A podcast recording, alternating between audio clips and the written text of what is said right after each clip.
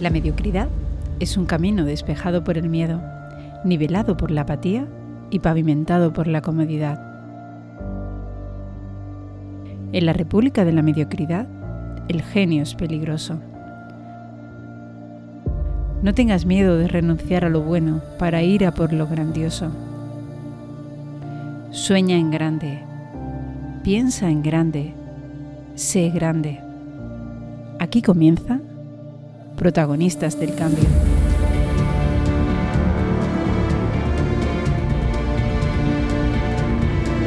Muy buenas amigos y amigas, esto es Protagonistas del Cambio y el que os habla, Javier Rodríguez dirigiendo este podcast en su capítulo número 5 y con el objetivo de compartir contigo una semana más experiencias y conocimientos relacionados con la transformación digital, comunicación y marketing digital, empresas, negocios y proyectos digitales, posicionamiento SEO, inbound marketing, aplicaciones, recursos, profesiones, entrevistas y cualquier otro aspecto, asunto o contexto que siendo digital tiene cabida en este programa.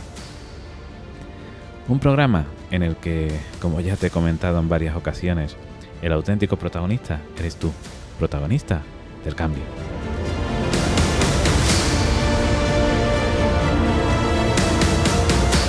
Grabo este capítulo un jueves 7 de julio de 2022 en plena ola de calor.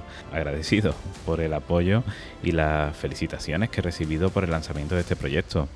Decirte que como habrás podido comprobar si has oído los capítulos anteriores, este podcast no nace con la necesidad de ser monetizado, ni pretende venderte un producto o servicio. Este proyecto tiene el firme propósito de ayudarte a crecer gracias al tsunami de oportunidades que la digitalización está generando. Estaré encantado de escuchar cualquier cuestión que quieras trasladarme a través de tus comentarios en, esta plataforma y me comprometo a responderte personalmente. El programa de hoy pretende ayudarte a establecer claramente tus prioridades según el estado o momento en el que te encuentres. Es difícil focalizar y entender hasta qué punto puede perjudicarnos una mala decisión o hábito a la hora de desarrollar nuestra actividad profesional o empresarial. En este capítulo trataremos la mediocridad que amenaza nuestro crecimiento y nuestra capacidad de, de desarrollarnos. No, no te pongas cómodo o cómoda. Esto va de trabajar la incomodidad y habituarse a ella. Comencemos. Aquí comienza Protagonistas del Cambio.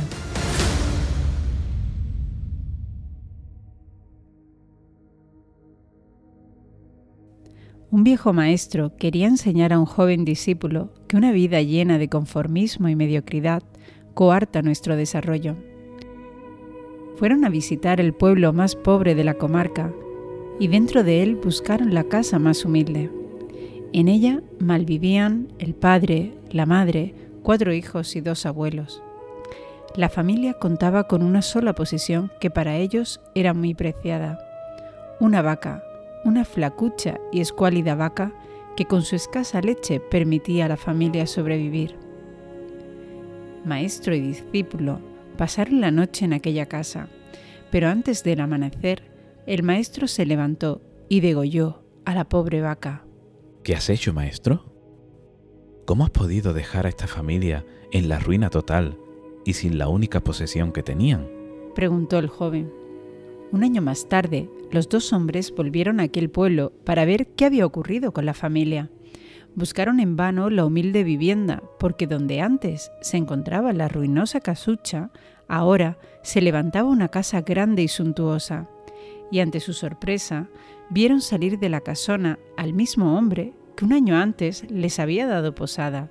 Su aspecto era impecable.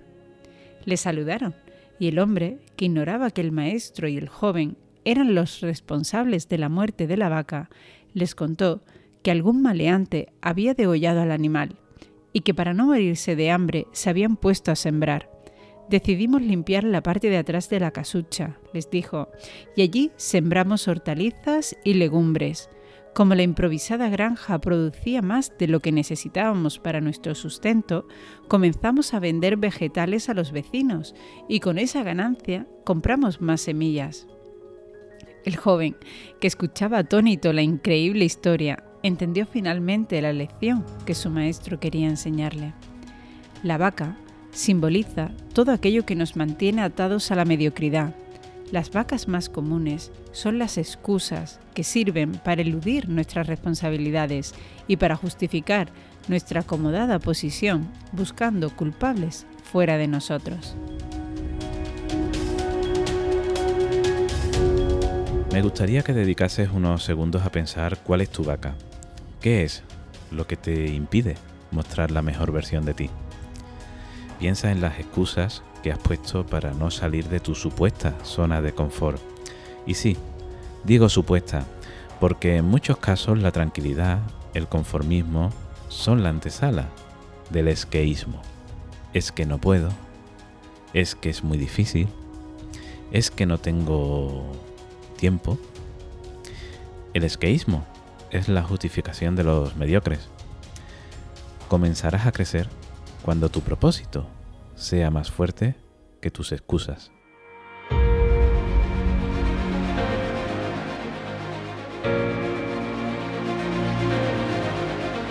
Dicen que no hay mayor desdicha para una persona que apuntar bajo y que le vaya bien. La mediocridad apaga la mente, llena tu vida de miedos y de inseguridad. Ten claro, amigo, amiga, protagonista del cambio, que la única forma de salir de la mediocridad es seguir buscando la excelencia. Después de más de 20 años de trayectoria profesional, he tenido la oportunidad de tratar con muchas personas y puedo asegurarte que hay dos perfiles bien diferenciados, los cuales puedes identificar fácilmente. Por un lado vas a encontrar personas que se quejan continuamente de todos y de todo. Por otro lado, encontrarás a los que crecen sin importarle las dificultades ni las personas que las generan. Los que se quejan se victimizan y justifican su situación continuamente, estableciéndose en la mediocridad. Y créeme cuando te digo que la mediocridad es el peor enemigo de la prosperidad. Ya lo dijo Jules Romans. La gente inteligente habla de ideas. La gente común habla de cosas. La gente mediocre habla de gente. Dicen que somos la media de las cinco personas con las que pasamos más tiempo. Una de las grandes claves que nos va a permitir mantenernos a salvo de este virus llamado mediocridad es el elegir bien a quiénes van a ser nuestros compañeros de viaje en nuestro día a día. Y sí, he dicho virus. La mediocridad actúa como tal. No la ves, pero se muestra a través de los síntomas que la evidencian se contagia con facilidad en entornos donde prima la comodidad y no se promueve el talento. Ten en cuenta que la mediocridad es excelente en los ojos de los mediocres, tal como dijo Joseph Joubert, moralista y ensayista francés. Aléjate de la gente que trata de empequeñecer tus ambiciones. La gente pequeña siempre hace eso pero la gente realmente grande te hace sentir que tú también puedes ser grande. Acostúmbrate a vivir en la exigencia continua, la incomodidad de la superación continua. Aprende a disfrutar en este ecosistema. Siéntete cómodo o cómoda trabajando la incomodidad. No quiero terminar este punto sin aclararte que, como te he dicho anteriormente, la mediocridad es como un virus. Y al igual que cualquier virus, no entiende de sexo, religión ni perfiles profesionales. Otras de las formas en las que la mediocridad se hace visible ante nosotros consiste en la situación en la que cargos de responsabilidad no tienen la capacidad de identificar el talento de los miembros de su equipo. Precisamente la mediocridad también consiste en estar delante de la grandeza y no, no darse cuenta.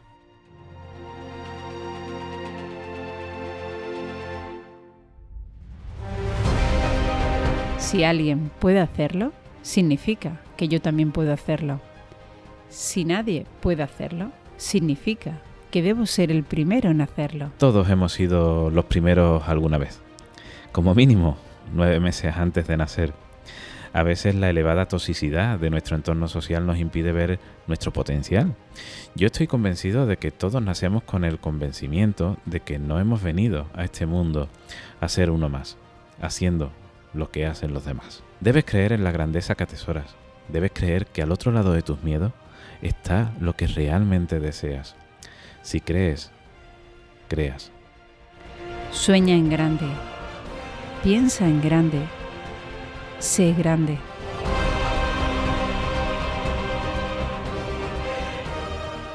Permíteme que hablemos de éxito y la necesidad de cambio para alcanzarlo. Vivimos en la era de la información y la comunicación. Tenemos acceso a un universo de conocimiento increíble, como jamás antes había existido. Identifica tus referentes y síguelos.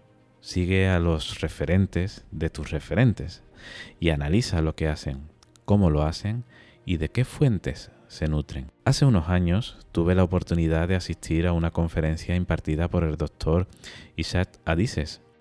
En ella este reconocido profesor y consultor de negocios internacional compartió ante todos los asistentes lo que a su entender es la fórmula del éxito para los procesos de transformación en las organizaciones. Habrás oído tal vez esta frase. Dicen que la marca personal de una persona es lo que dicen de ella cuando no está presente. Yo voy a ser sincero contigo, yo no nunca había eh, escuchado hablar del doctor Adises, pero me sorprendía ver la expectación que generaba en la sala cada vez que se escuchaba su nombre, sin estar presente. El doctor llegaba tarde a la conferencia a causa de un retraso en su vuelo. Entre tanto, se sucedían las intervenciones de los ponentes que también participaban en esta jornada empresarial. Pero era evidente en la sala que la estrella invitada era el profesor Adises.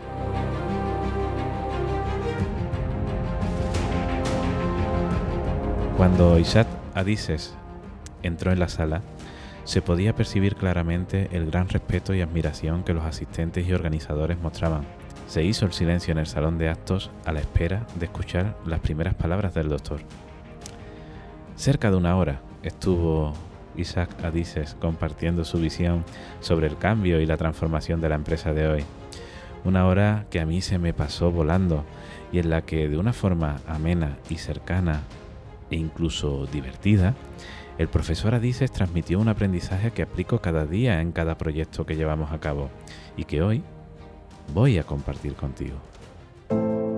La vida es cambio. Lo que no cambia, desaparece. Si no cambias, es que estás muerto. Cuando un niño o una niña juega, salta, se resbala y rompe cosas, se suele decir, este niño o niña está muy vivo. Pues exactamente lo mismo sucede en las organizaciones. Una organización viva es una organización que cambia de forma continua. Esto también es aplicable a las personas. Si una persona realiza una labor repetitiva durante años sin el incentivo de mejorar o cambiar para mejor, esa persona se deprime y cae en la infelicidad. Tal vez así se pueda entender el por qué muchos profesionales causen baja por depresión cuando en su entorno laboral no encuentran una motivación que les permita sentirse realizados en su trabajo. Estamos de acuerdo entonces que, que la vida es cambio. También deberíamos estarlo al afirmar que un cambio siempre supone conflicto, porque cambiar significa destruir lo que se hacía de una manera para hacerlo de otra.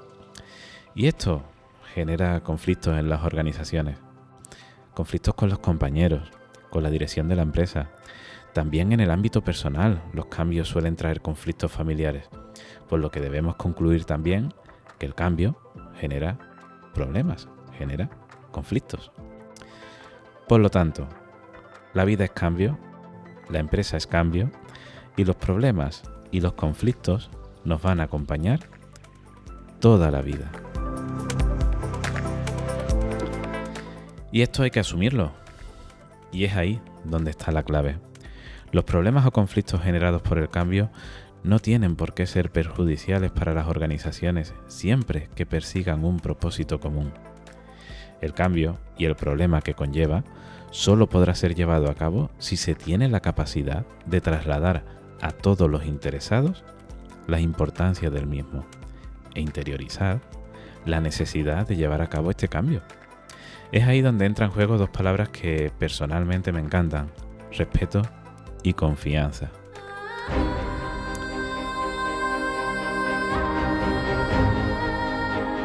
Hablemos de respeto. ¿Qué es el respeto? No pienses como yo, pero respeta que piense diferente. Así es. El respeto no es más que reconocer el derecho de que la otra persona piense de forma diferente a nosotros.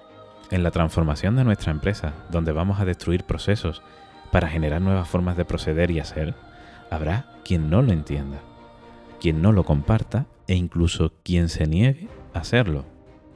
Por ese motivo, la base del éxito en la transformación se encuentra en el respeto mutuo que debe haber en todas las líneas de la organización, desde arriba hacia abajo. Es una acción recíproca. Si no es así, simplemente no va a funcionar y el conflicto generado por el cambio pasará de ser una oportunidad de crecimiento a ser un elemento de destrucción. El otro gran elemento clave en el proceso de transformación lo encontramos en la confianza. Y reitero, confianza mutua en quien decide y quien hace. Si se falla, se motiva. Si se vuelve a fallar, se vuelve a motivar. Confianza absoluta por ambas partes. Esa es la clave. Lo voy a repetir. La clave para que un proceso de transformación de una organización sea un éxito se basa en la confianza y respeto mutuo de todos los miembros que la integran. Por lo tanto, tenemos ya una parte de la fórmula en que decimos que el éxito de la transformación es igual a la capacidad de destruir lo interno, es decir, cambiar lo antiguo para mejorar con lo nuevo. Aunque eso suponga conflictos que vamos a superar a través del respeto mutuo y la confianza mutua. Nos queda otra parte de la ecuación. Hablemos de ella. Para tener éxito, de igual forma que vamos a destruir lo interno, debemos integrar lo externo.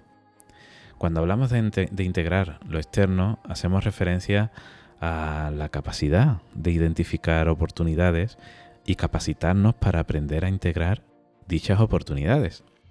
Para ello debemos tener un gran sentido de la observación. La observación es uno de los procesos creativos más importantes.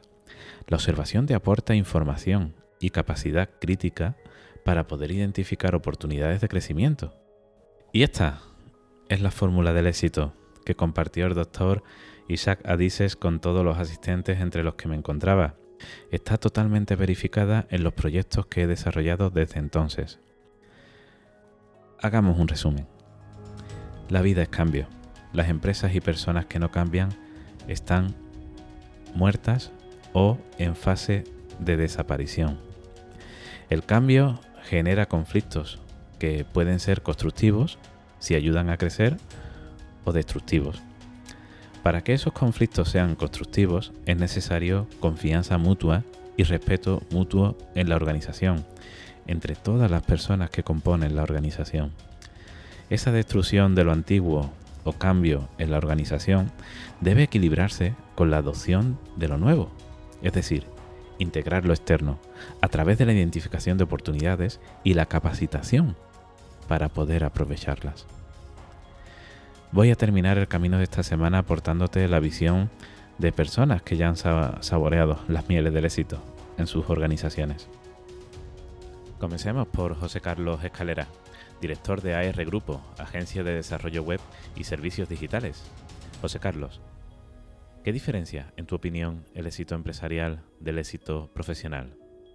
Javier, pues buena pregunta y mm, si tuviera que distinguir entre el éxito profesional y el éxito, sin más, está muy ligado al éxito personal, por lo menos así yo lo, entiendo. Es llegar a un punto en el que he conseguido tiempo, tiempo para que, la empresa forme parte de mi tiempo, pero eh, en la menor medida posible y tener mucho tiempo para cualquier cosa personal que yo necesite. Gracias, José Carlos. También contamos con la colaboración de Mina, abogada y empresaria. Mina, desde tu punto de vista, ¿se puede tener éxito empresarial sin conseguir éxito profesional? Hola, Javier.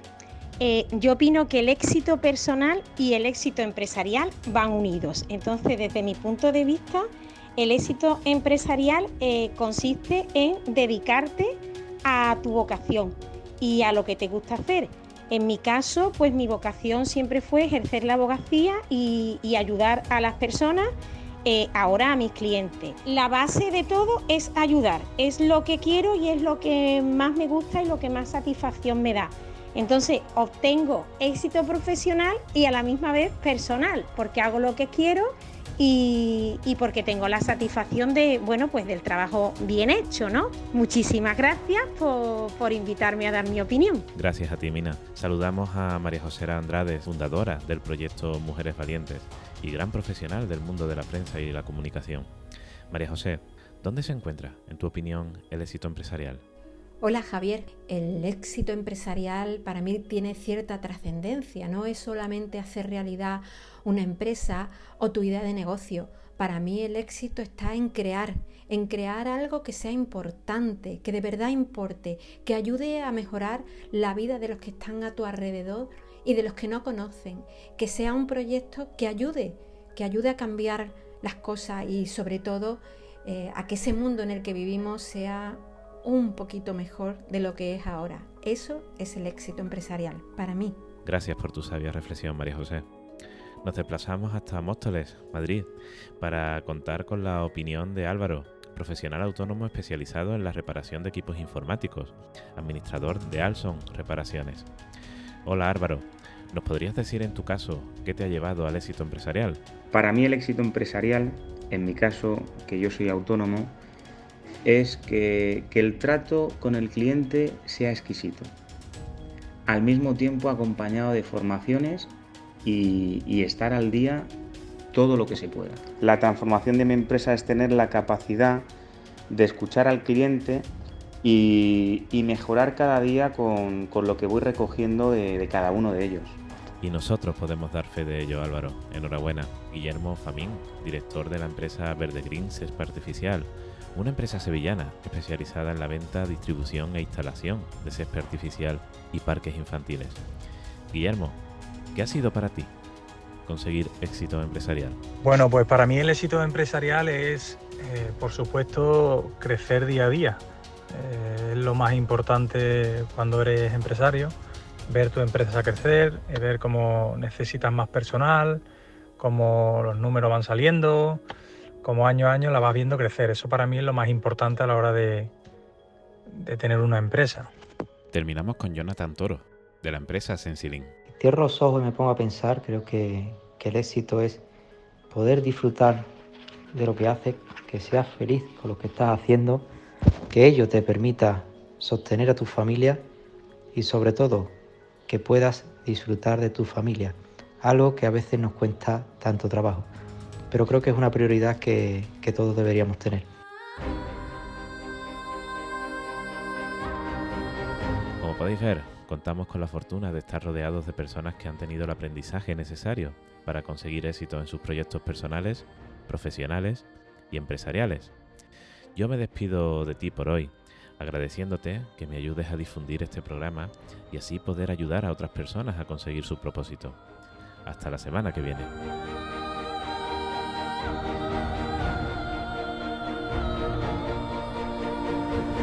Aquí termina el episodio de hoy. Recuerda, elimina de tu mente el no puedo y todo cambiará. Te esperamos en el próximo capítulo de Protagonistas del Cambio.